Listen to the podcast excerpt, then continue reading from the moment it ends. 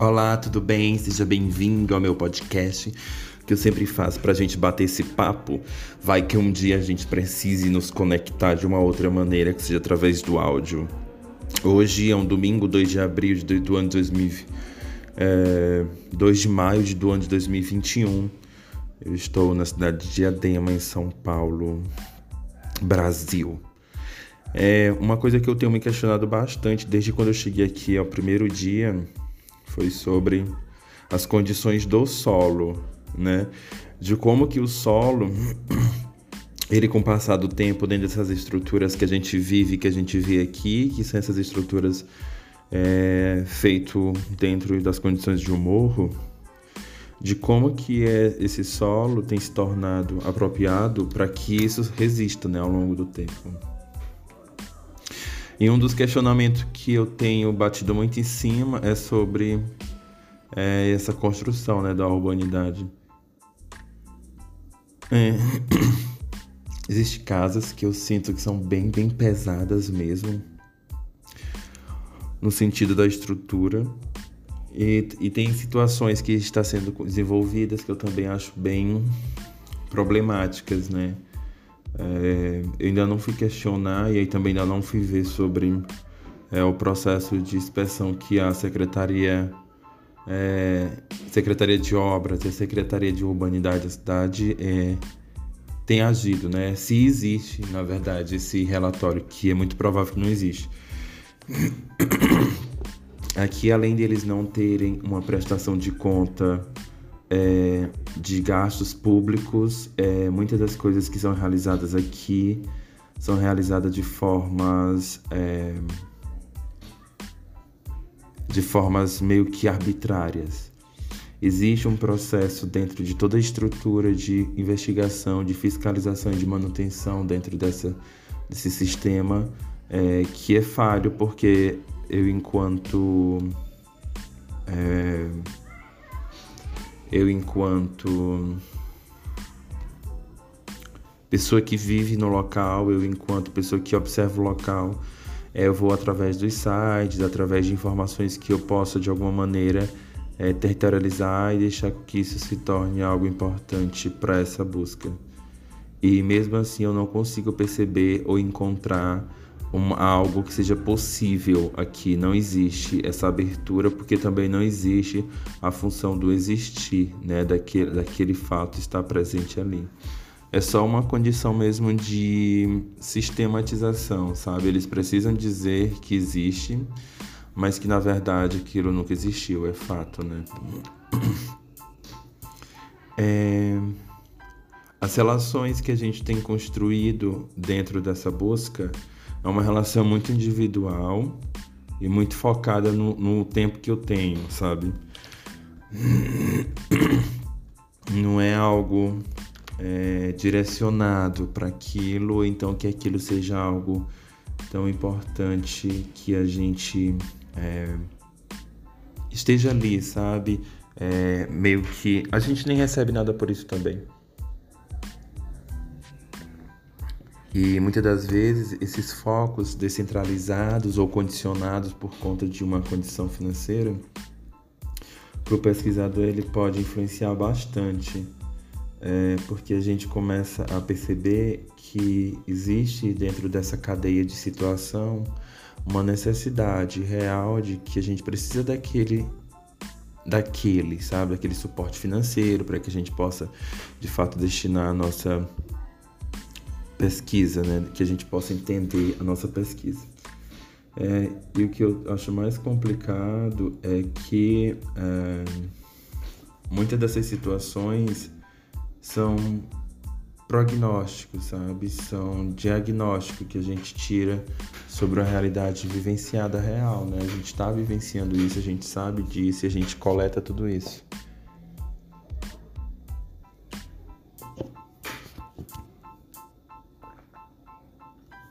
E toda essa abertura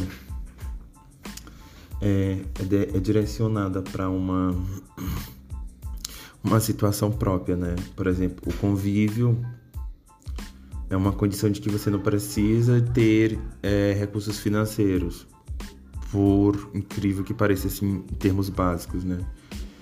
É, mas que você pode começar por isso, né? Começar por essa situação de que você consegue estruturar esse acesso a partir dessas ideias, né? Mas isso não significa que vai dar certo ou que já deu certo. E aí, a partir disso, desse início que eu tenho falado, todas essas coisas da ação financeira, dessas condições, é porque a gente não consegue é, estruturar pesquisas mais fortes né, e mais potentes em todos os sentidos.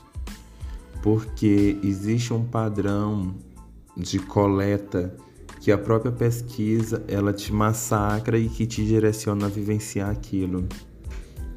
É como se é, essa importância de saber sobre o solo não me desse o tempo suficiente financeiro para que eu pudesse ir até a defesa civil, para que eu pudesse entrar em contato com a secretaria, para que eu pudesse marcar uma reunião com o secretário, esse tipo de situação.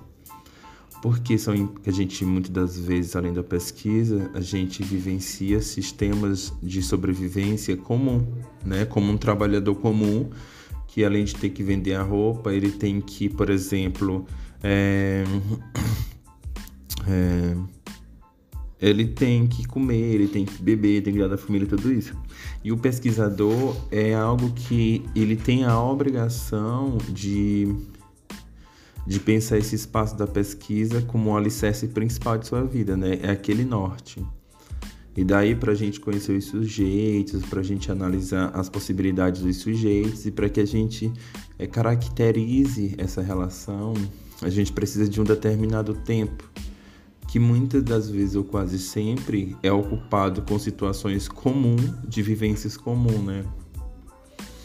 E essa questão do solo é uma questão que me preocupa bastante, porque eu tenho uma. Minha família já mora há mais de 50 anos aqui e é, a casa é uma, uma, é uma mega estrutura, a casa deles, né?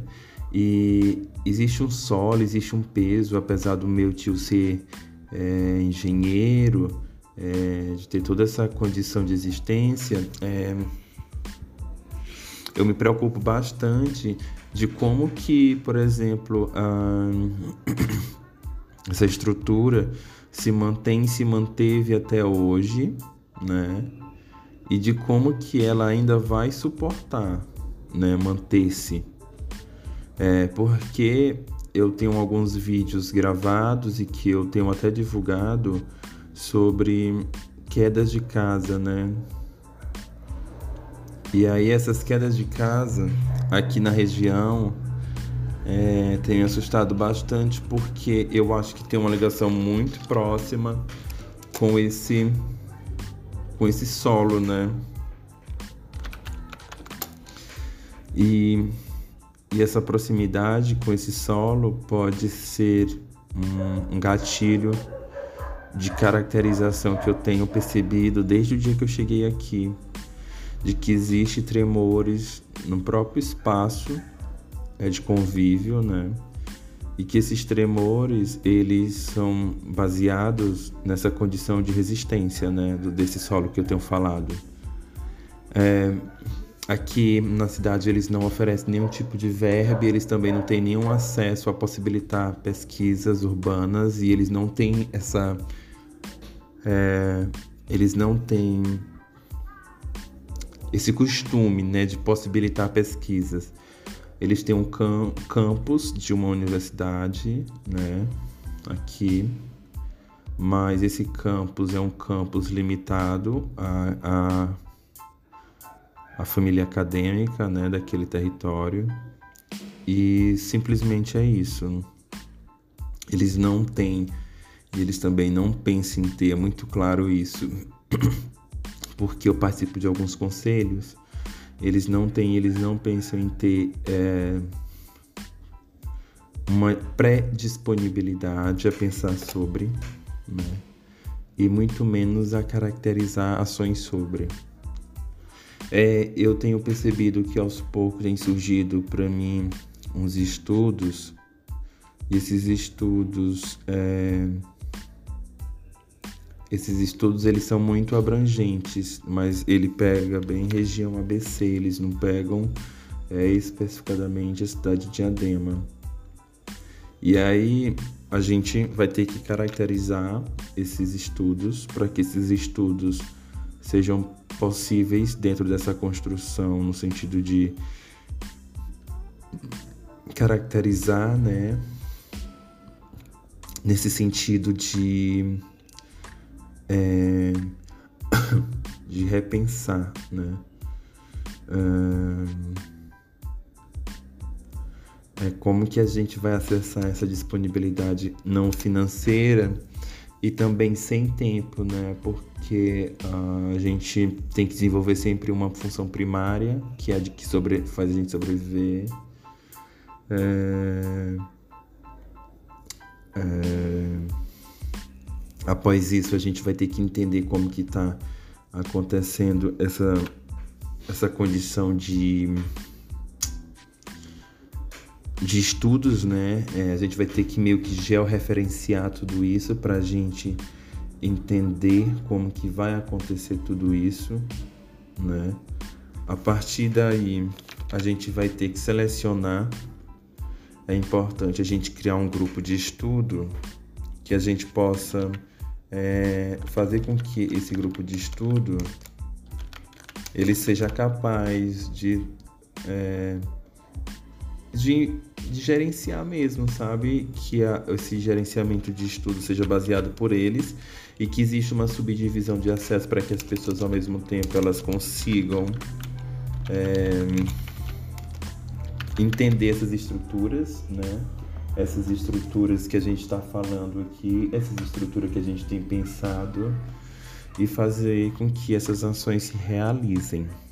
Hoje em dia, eu estou falando de hoje, né, dessa data de hoje em especial, que eu já falei no início desse podcast, que é uma data que teve uma evolução muito grande. A gente está com quase 400 mil pessoas mortas. Aliás, a gente bateu 400 mil, é, segundo informações de dados confiantes. É, e isso tem chamado bastante atenção, porque 400 mil dentro de uma condição de estado, de formação de território é muito para a gente que pesquisa pessoas, né?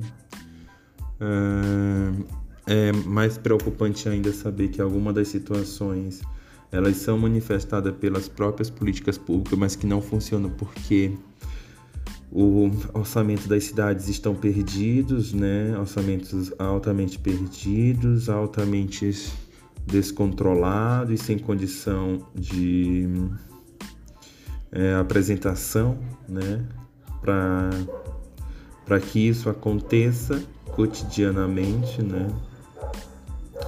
E isso faz com que a gente coloque nossa cabecinha para pensar situações que sejam possíveis, né, de acesso. É, como que a gente pode possibilitar essas condições de acesso com espaço de, cotidiano, né? E eu tenho pensado bastante nessa condição de solo porque isso tem ficado cada vez mais longe nesse, nesse sentido de, de como a gente vai é, meio que comprovar né, essas situações, sendo que existe para que a gente comece tudo um topógrafo, né? A gente precisa desse profissional para que a gente possa entender essas estruturas de acesso baseada na condição de solo.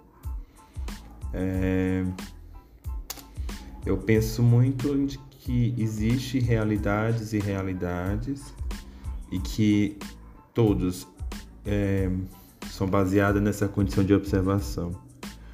Eu, eu, pesquisei e entendi que existem três tipos de solos, que é o solo do convívio, eu vou chamar assim, que é aquele solo onde as pessoas moram há mais de 20, 30 anos, que é um solo que molha e que seca, né? É, e tem o solo de resistência, que eu vou chamar também assim, que é um solo. É, como que eu posso dizer? É um solo que além de ter onde pessoas que moram, eles são agregados, né? Agregados no sentido de que ali existe mais de 10 a 15 casas em uma só membrana arquitetônica. E aí, a partir dessa situação, existe um congelamento de solo, né? A gente sabe que é possível com que esse congelamento ele sejam é, pautado em várias relações, né? Na relação de, de força do solo, na relação de é, deslize do solo, na relação de diversas outras situações que podem vir a, a ao longo do tempo, né, fazer com que isso se torne uma grande erosão e essa erosão é, mate não duas, três pessoas, em não cinco, seis casas mais, por exemplo, um, um bairro afunde, né? E isso é, tem feito a gente pesquisador pensar na estrutura de que é possível sim, mas que vai ter um trabalho bastante pesado né, pela frente é, porque a gente está pensando em estruturas de acesso é, possíveis, né? E essas estruturas, elas nem sempre são pautadas é, numa condição de suporte próprio. Elas precisam do poder público, de uma certa maneira, para que a gente possa ter até liberações de espaço, né? Para que a gente possa ir lá pesquisar o solo, fotografar o solo, é, acompanhar o topógrafo e assim por diante. E pensar estruturas né, de acesso que a gente consiga é, fazer essa troca, né? Essa troca de acesso onde as pessoas possam também ter a possibilidade de ver o que está acontecendo e que não seja uma pesquisa apenas é, de situação, né? Que as pessoas entendam o que acontece nas suas casas e que elas também, de alguma maneira, possam ajudar a prevenir esse que pode ser um dos maiores desastres dessas regiões periféricas brasileiras, né? É, as minhas observações ao longo desse tempo tem me questionado diariamente sobre as condições dadas pelo Estado. E, na minha visão, enquanto pesquisador periférico e pesquisador de margens e futuro, eu precisava ter também um núcleo jurídico para que a gente pudesse é, fazer com que o Estado fosse de alguma forma culpado e que essa culpa se transformasse em indenizações para essas famílias, é, para que elas pudessem estruturar o solo, né? Não seria uma indenização dada na mão no sentido de, ah, toma aqui o financeiro. Não, não é sobre isso. Não é sobre assistencialismo. É sobre prevenção. A prevenção, ela, ela está condicionada a existir essa pesquisa prévia é claro, é, da mesma maneira que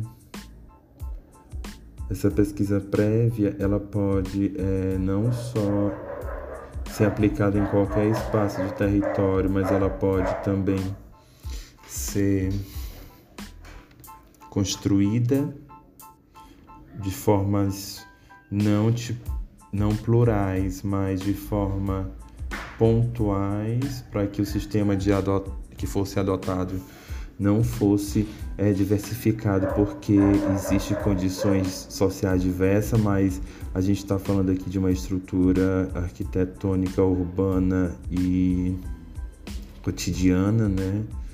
Para que a gente de alguma maneira é,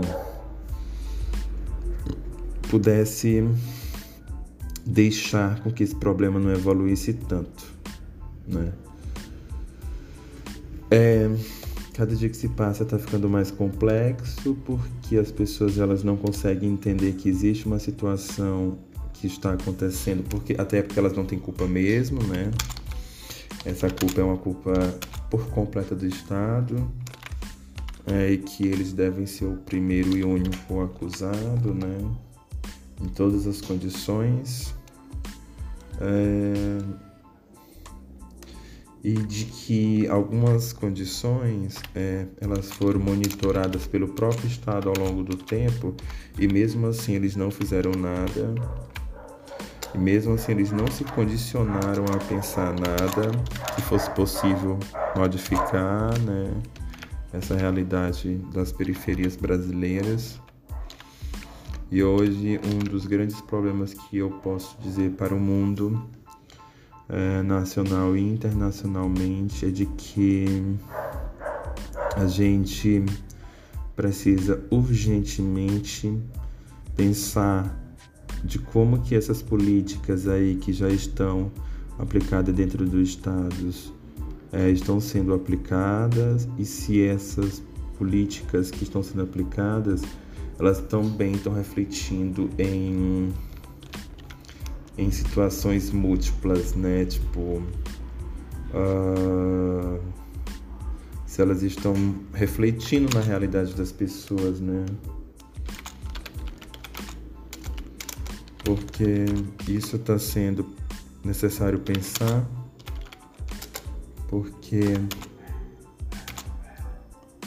é, a gente tem um sistema humano aí a ser discutido, né? Esse sistema humano a ser discutido, ele foi manifestado pelas necessidades das pessoas nas demandas deixadas, muitas das vezes não só em secretarias, mas em instituições públicas, é, inclusive percebido através de um monitoramento prévio nos planos de governo de candidatos e de pessoas que foram eleitas, né, de que eles tinham determinados pedidos e esses pedidos foram baseados em pesquisas prévias feitas pelos próprios candidatos. E essas pesquisas prévias, elas aos poucos foram se manifestando, é, foram se manifestando é, no sentido de que a gente ia sabendo o que estava acontecendo, né? A gente ia participando desse processo. Esse processo é um processo necessário, sabe?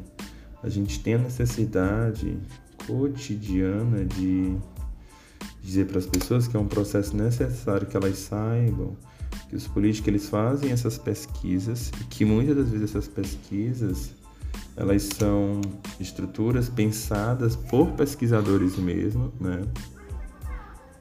É, por pesquisadores mesmo e que é, isso vai fazer uma grande diferença né, lá na frente. Porque se as pessoas perceberem que é, os políticos estão fazendo essas pesquisas, elas vão começar a entender que no site dos próprios políticos eles têm essas pesquisas. Essas pesquisas são quantidade de pessoas, é, é, localidade, é, esse tipo de situação, né, que a gente já sabe que eles pesquisam. A partir daí você começa a entender que existe uma zona de mapeamento naquele território, né? E essa zona de mapeamento, ela é construída com base nesse sistema que eles próprios nem sabem como funciona. A diferença está aí de um pesquisador independente para começar a situação, né, para uma pessoa que está aí já há bastante tempo na na luta política, né?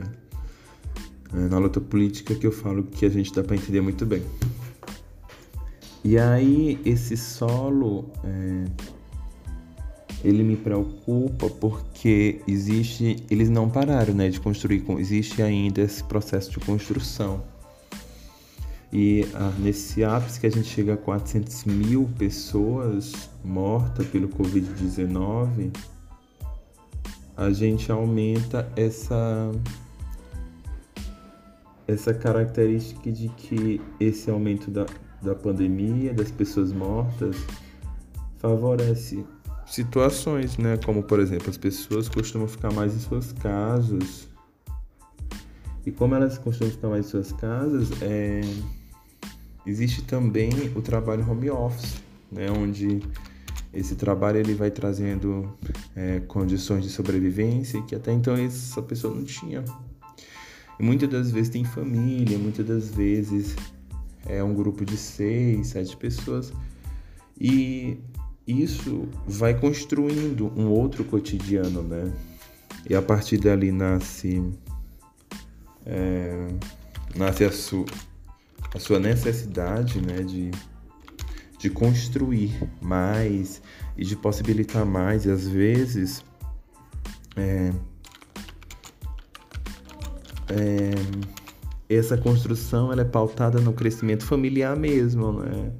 nessa realidade da natalidade também.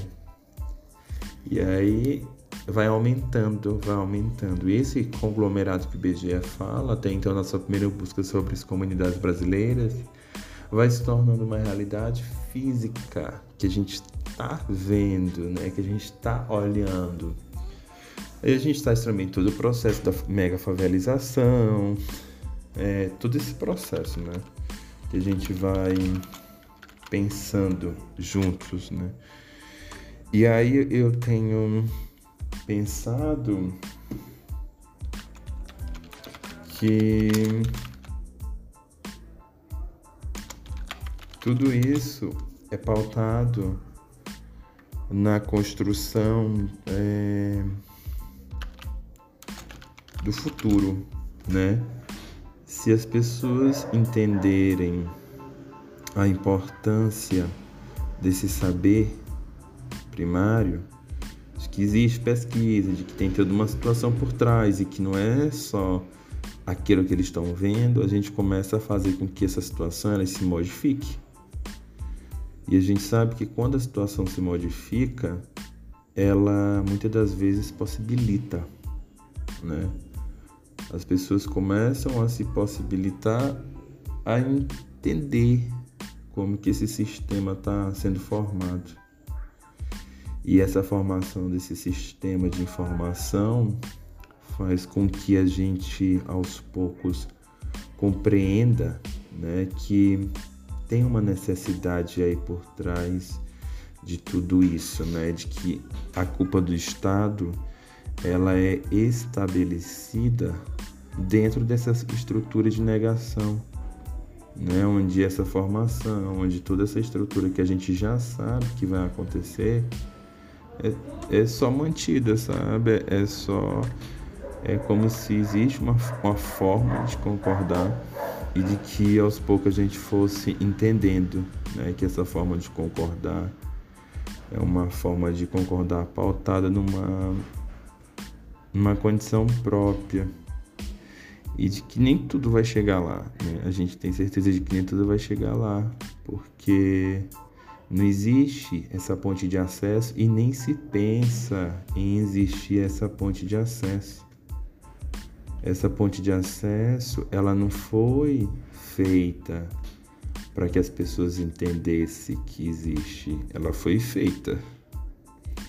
E isso é muito claro quando a gente começa a entender que muito desses problemas que a gente tem falado aqui, a gente tem falado não somente para para fazer tudo acontecer, sabe, mas para que a gente aos poucos entenda que essa relação de, de informação é uma relação muito importante dentro dessa maneira com que as pessoas estão vivendo na pandemia é porque o Estado ele já foi um negacionista por si só, né? Por si só ele já nasceu nesse espaço negacionista. Mas existe uma possibilidade aí que a gente tem pensado nesses últimos tempo, tempos, que é a, a da informação, né? As pessoas agora, por conta que estão vivendo nessa cidade virtual, elas estão é, se nessa, exatamente nessa cidade virtual, elas estão se é, se possibilitando mais, né? E essa possibilidade, ela, ela é pautada muito forte nessa ideia de que ninguém tem a necessidade de entender o outro, né? Mas que a gente aos poucos é, estamos construindo né, um novo olhar, uma nova possibilidade para esse pensar que a gente está falando aqui. Né? É, a estrutura do solo, não sei se é só. Uh, não sei se é só pensar isso, né? Porque eu tenho pensado, mas eu também tenho feito muito pouco em relação a decodificar esse pensamento, né? É. E mas a gente é muito importante a gente entender também que existe dentro dessas condições políticas habitacionais que a gente tem se possibilitado a pensar, né? Mas que não é só sobre pensar, a gente está vivendo um espaço muito louco dentro do Brasil, onde está acontecendo muito essa sistematização independente de busca, mas que é uma sistematização que não pode ser aplicada porque a gente depende de um espaço geral de desdobramento até de liberação, sabe? É, a gente encontra pessoas com nível médio dentro de secretarias ambientais, discutindo política pública, pessoas que da sociedade civil discutindo política pública no sentido de é, cargos comissionados e sem ter uma ligação muito próxima ou até mesmo nenhuma com essa busca ambiental, com esse estudo ambiental. Isso para a gente é muito preocupante porque traz à tona toda uma sistematização que já existe dentro do Brasil, que é uma sistematização do não olhar, né? Eles não olham para onde eles não querem olhar e funciona assim. É, e pensam que tudo isso é formado por uma estrutura própria, né? Essa estrutura própria, ela pelo menos na condição de pensamento deles, é, é uma condição surreal, né? É uma condição que não tem como ser acessada pelas pessoas comuns por conta de que eles têm outra sistematização. Resultado final: nem o orçamento da cidade eles conseguem publicar né, de forma constante. É, por conta de diversas situações.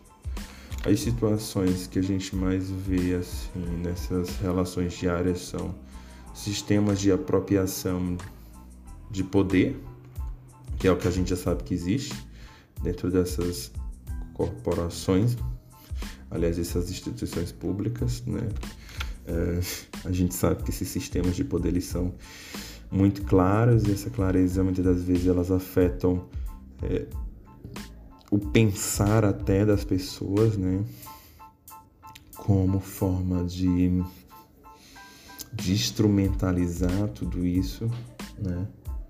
É, de instru instrumentalizar no sentido amplo mesmo da situação de que todas essas ações elas são permeadas por uma estrutura própria, né? uma estrutura própria, uma estrutura não própria, e de que todas essas condições elas são pautadas na pluralidade de acesso né? É onde as pessoas elas constroem junto com a gente uma necessidade, necessidade de, de espacionalizar. Eu falaria assim, sabe, de que as pessoas estão ali no ponto para se espacionalizar e pensar em situações possíveis, né? É como se a gente só pensasse nessa relação de manutenção mesmo. E de que não existisse um espaço que, do porvir, sabe? Que não tivesse esse porvir. De que esse porvir ele fosse pautado na, nesses paradoxos que a gente carrega no nosso corpo, que muitas das vezes faz com que a gente deixe de pensar nas nas nas condições, né? É, hereditárias. É... Por exemplo, eu posso citar aqui para vocês a experiência das políticas habitacionais para a população de baixa renda, né? com, com foco no caso de São Paulo, que é, por exemplo, uma das análises que eu mais gosto de indicar para quem me escuta, para quem me vê falar, é a Susana Pasternak e a Camila do Otaviano, né? à luz da dinâmica entre condições institucionais e pragmática no planejamento urbano. É, ela fala isso muito claro no, num, num artigo chamado Paradoxes é, of Tour Intervention Police on Favels em São Paulo. I words practic, practic turn of state policy. É, nesse texto, eu não sei se a galera já viu, sabe, mas é, ele faz parte do Terror de do Institute of Brain and Action.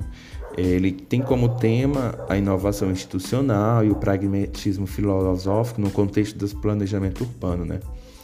Não sei se está disponível, mas ele é um manual magnífico e ele, o objetivo dele é motivar a análise institucional no contexto da ação na mudança das cidades.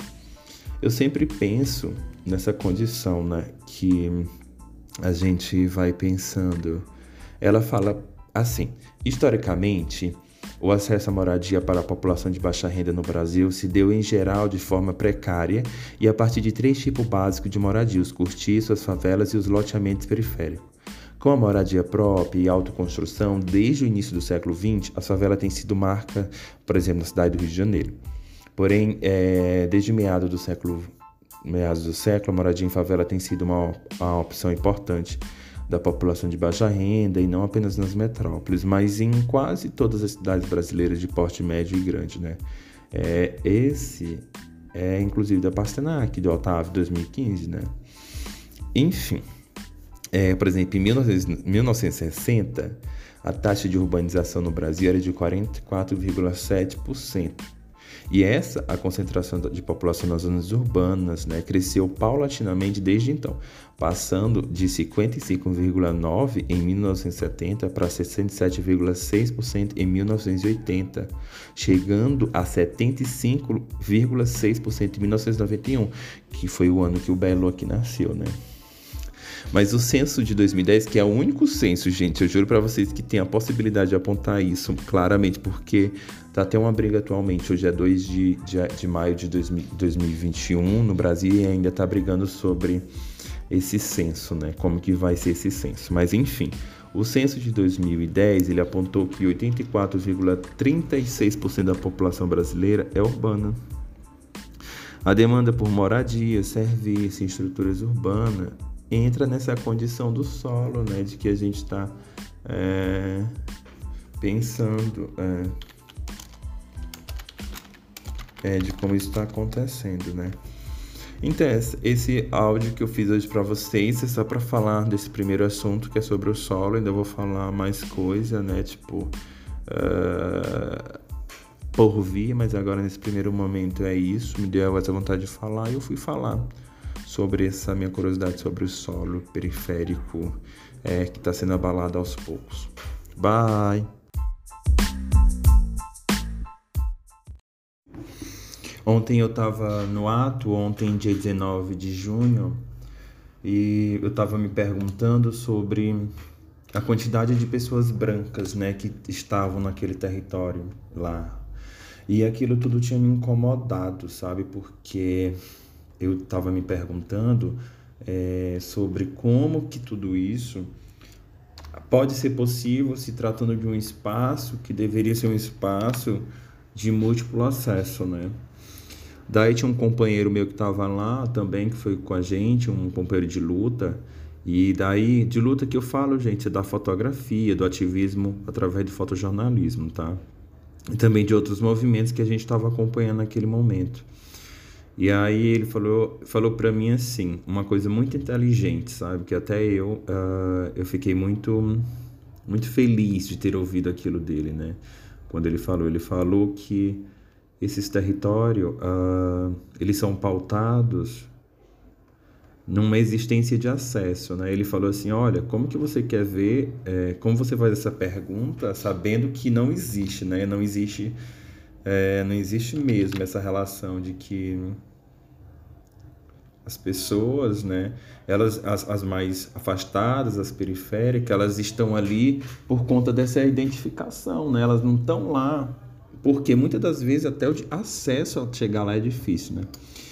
E aí, é, nesse sentido, eu fico me perguntando se essa parte que é uma parte significativa, né, e é uma parte que causa toda uma estrutura perturbadora, não só em mim, mas em diversos cientistas políticos, da relação de, de acesso, né? De como que essas pessoas estão acessando tudo isso, né?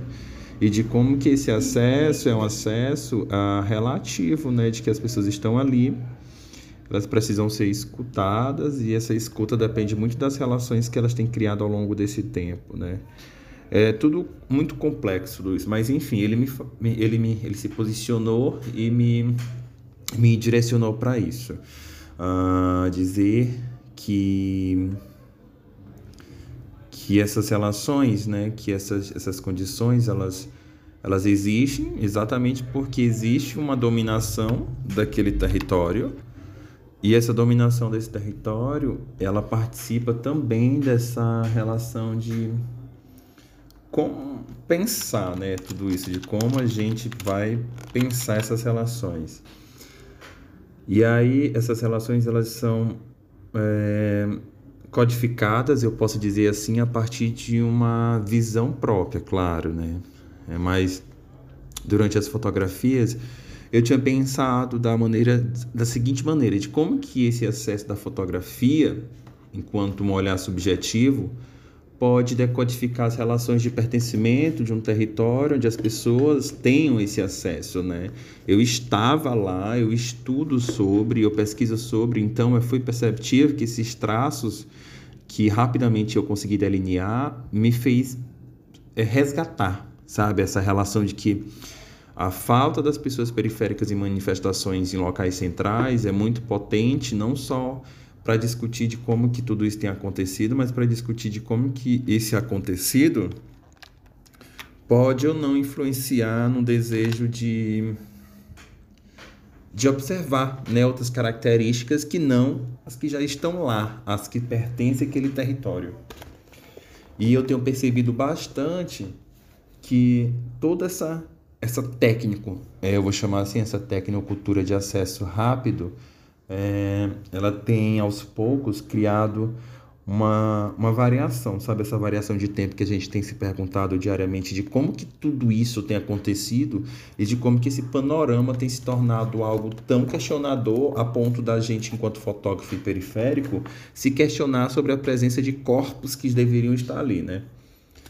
Mas as pessoas elas têm na sua cabeça, na sua mente, uma identificação, uma identificação necessária de que tudo que a gente pensa ou decide pensar parte de uma ideia própria, né? E não funciona assim sempre. A gente tem um panorama de políticas públicas dentro do país e a gente tem visto que esse panorama é um panorama que ele não é efetivo, né?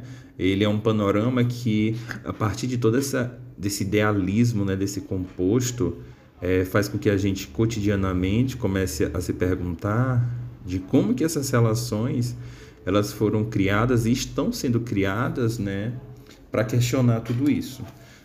Mas como a gente tem acompanhado e a gente tem visto que nem tudo uh, que a gente pensa, então que a gente imagina é a gente é, traz para consigo né, essa identificação de que o acesso o acesso é, que a gente tem criado real, sabe? Esse acesso de que é possível, de que a gente vai lá, de que a gente vai encontrar a partir de um diálogo próprio, mas não funciona assim. É muito importante a gente saber que é, a identidade de um povo ela depende muito das relações que foram criadas com esse povo, né? E eu tenho percebido que não existe relação nenhuma criada até o presente momento, que é bem preocupante, porque as relações que eles precisam criar são relações contínuas, né? Onde as pessoas precisam acessar essa, essas coisas diariamente. E quando você começa a acessar isso diariamente, você começa a se perguntar a partir de que momento é, tudo isso vai acontecer, né? A partir de que momento essa relação de acesso vai ser uma relação possível, né? Que essas pessoas vão poder estar sendo não só pertencendo a esse território, mas de alguma maneira dialogando a partir de uma condição social de, de referência, né? E essa condição social de referência, uma condição social questionadora, porque existe parâmetro, existe condições que foram e são condicionadas específicas para a função de um governo que ele minimamente deve cumprir, né? A gente tem pensado cotidianamente de como que essas políticas públicas que têm sido feitas no Brasil nesses últimos anos têm afetado toda essa dinâmica social e essa dinâmica social que não só a gente, enquanto pessoa que está dentro da periferia, vê, mas também como fotógrafos, como jornalistas, como pensadores contemporâneos, tem questionado bastante. E é por isso que quando eu, eu lembro do que Bourdieu fala nos seus textos em relação ao poder simbólico, eu tenho me posicionado mais e mais para questionar exatamente sobre como que essa relação de acesso, que é pensada pela atual condição governamental, é, tem se posicionado, né, diante de tudo isso. E o que eu sinto cada vez mais é de que quando eu cheguei no ato, eu vi só uma realidade, que é uma realidade muito, muito presente nesse cotidiano, que a gente não tem percebido, né? A gente demora mais um tempo para perceber tudo isso, isso é um pouco é, desesperador. Daí eu me questionei bastante, né, sobre essas relações, essas relações que têm me feito ser questionador né, nesse espaço diário. Daí é esse traço da fotografia, né, é um traço onde a gente pensa diariamente de como que essas funções é, estruturantes elas são capazes de modificar né, essa percepção. É, eu posso citar aqui para vocês o Dubs de 1990, quando ele no discurso indicial né, da fotografia, ela se estrutura em dois eixos. Eu tinha já até comentado em outros locais, mas são um eixo super importante para a gente entender que existe o eixo semiótico com a teoria de Peirce e o ideológico, né, que é com o pensamento de Roland Barthes.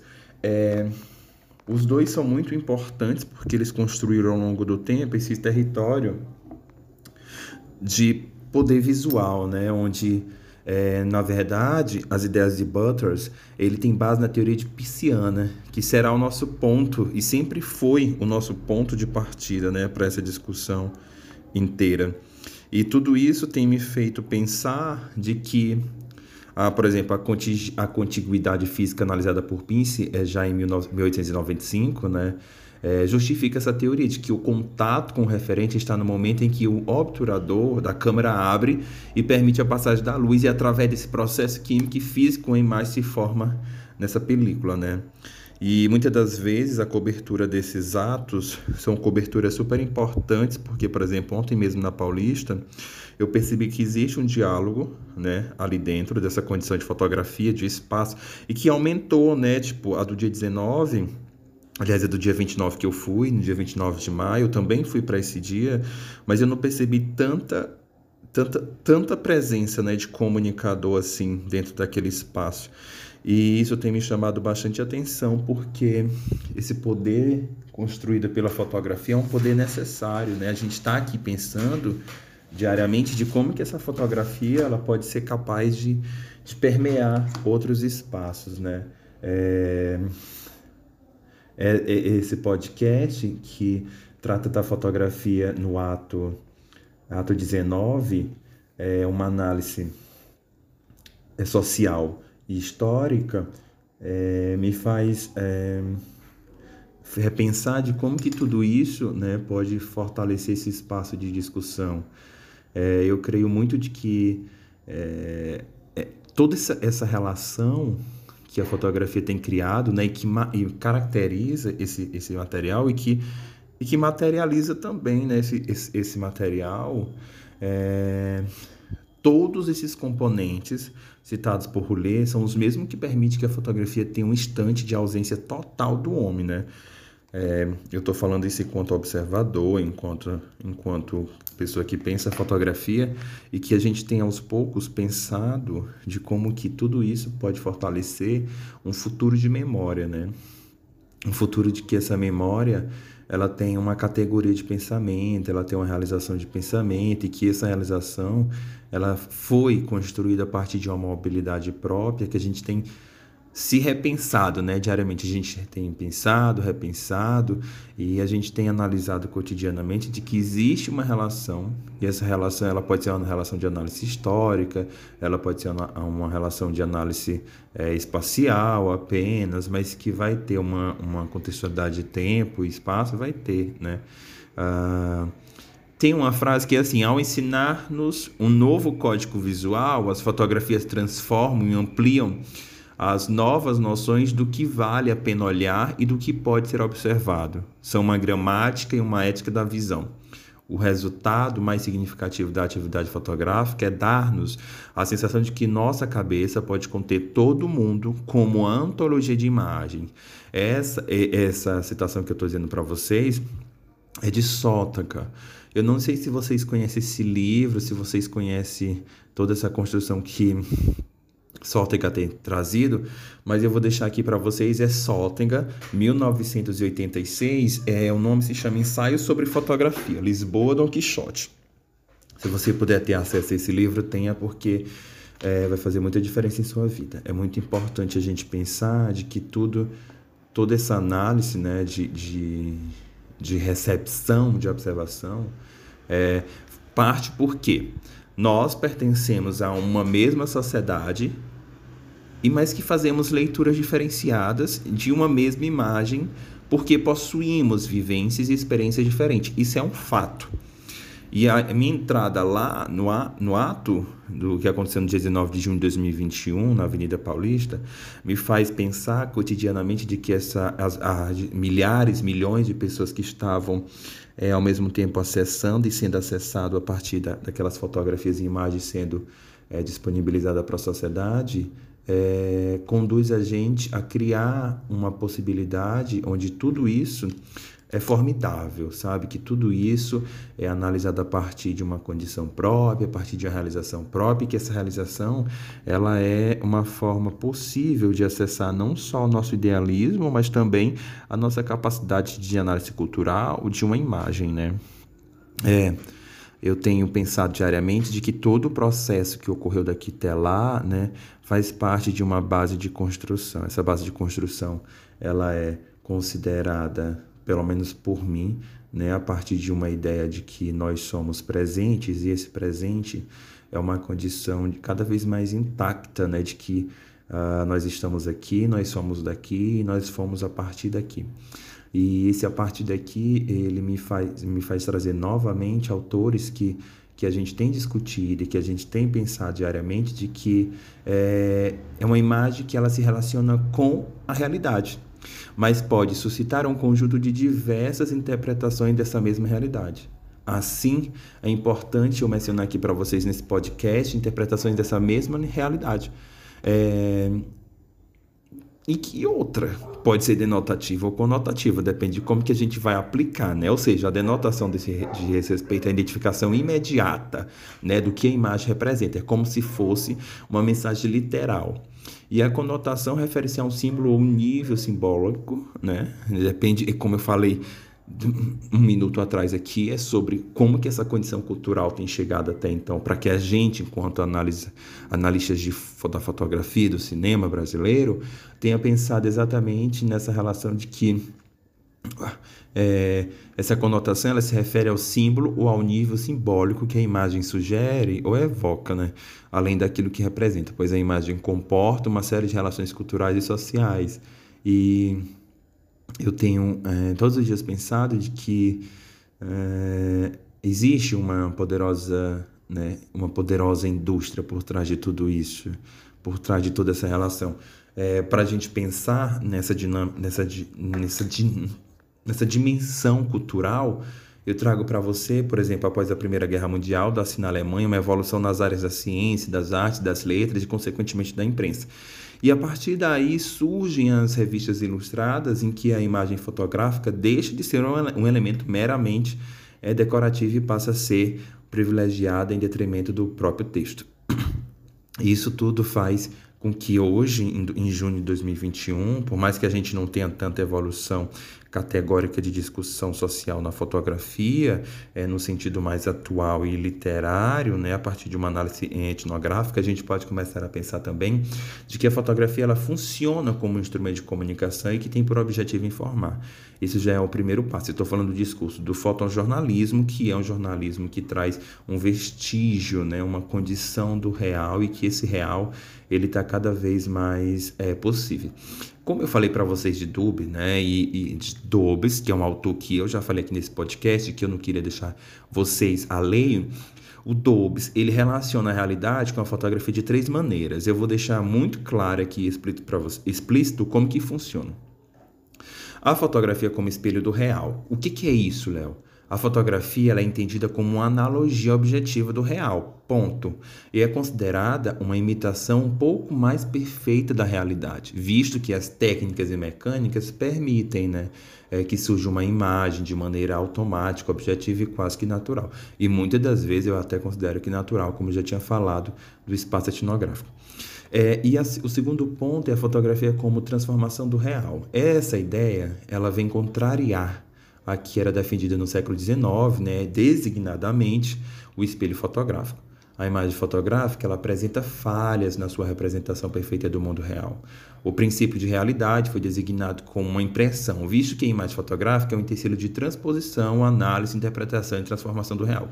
É, existe ainda umas condições que podem ser aplicadas aqui nessa coisa que eu estou falando para você do segundo ponto de Borges, é de que essa quando ele é, condiciona a gente a pensar nessa transformação do real, ele condiciona a gente a pensar de que o espaço etnográfico também é influenciado. Mas isso é assunto para outro podcast que não tem nada a ver com isso. E a fotografia como vestígio do real. O que, que é isso, Léo? A fotografia ela é encarada como procedente do índice, né? do índice, daquilo que a gente começa, daquilo que a gente permeia, daquilo que a gente mapeia, daquilo que a gente estrutura para ser início. Isto é, a representação por ticuidade física do signo como se seu referente. Né? Existe algo na imagem fotográfica que marca a diferença de todos os outros modos de representação. Né? E isso é muito claro dentro quando gente, quem é fotógrafo, quem não é fotógrafo, da gente entender como que isso acontece, né? Mesmo dentro dessa conotação, eu vou dizer muito rápido três pontos que o Dubs, aí, Dubs é, para você que está me ouvindo, é Dubs 1992, tá? Se você quiser procurar e você quiser se referenciar, é muito importante que você se referencie a partir desse texto. Então, o ponto 1 um é a relação do corte fotográfico fora do enquadramento, ou seja, o espaço fotográfico na sua exterioridade no momento da produção da imagem. O segundo ponto é a relação com o enquadramento e com a composição, isto é, o espaço fotográfico em si e a sua autonomia da mesma, da mesma visual. A partir do momento né, que o ato fotográfico opera o corte fotográfico no contínuo do espaço referencial. É como se a gente é, decodificasse essas relações. E o terceiro ponto é, com espaço topológico né, do sujeito que observa a fotografia, ou seja, o espaço fotográfico e a sua exterioridade no momento da recepção da imagem é o espaço referencial ao sujeito que olha a fotografia no determinado momento e a relação que mantém com o espaço desta. Uma foto que eu achei muito bacana e que pode referenciar um pouco do que eu estou falando aqui para vocês é uma foto que, nessa, na data de ontem, do 19 de 6 de 2021, o fotógrafo que acompanha o ex-presidente Luiz Inácio Lula da Silva, ele tirou essa foto, né, e mandou para e o Lula, se eu não me engano, ele publicou no seu Instagram. É uma foto tridimensional que tem condições de acesso diversas que faz a gente pensar que é tudo que eu falei para vocês aqui sobre condição simbólica, sobre atos, sobre atos, sobre diversas outras coisas, podem é, referenciar algum sentido para vocês.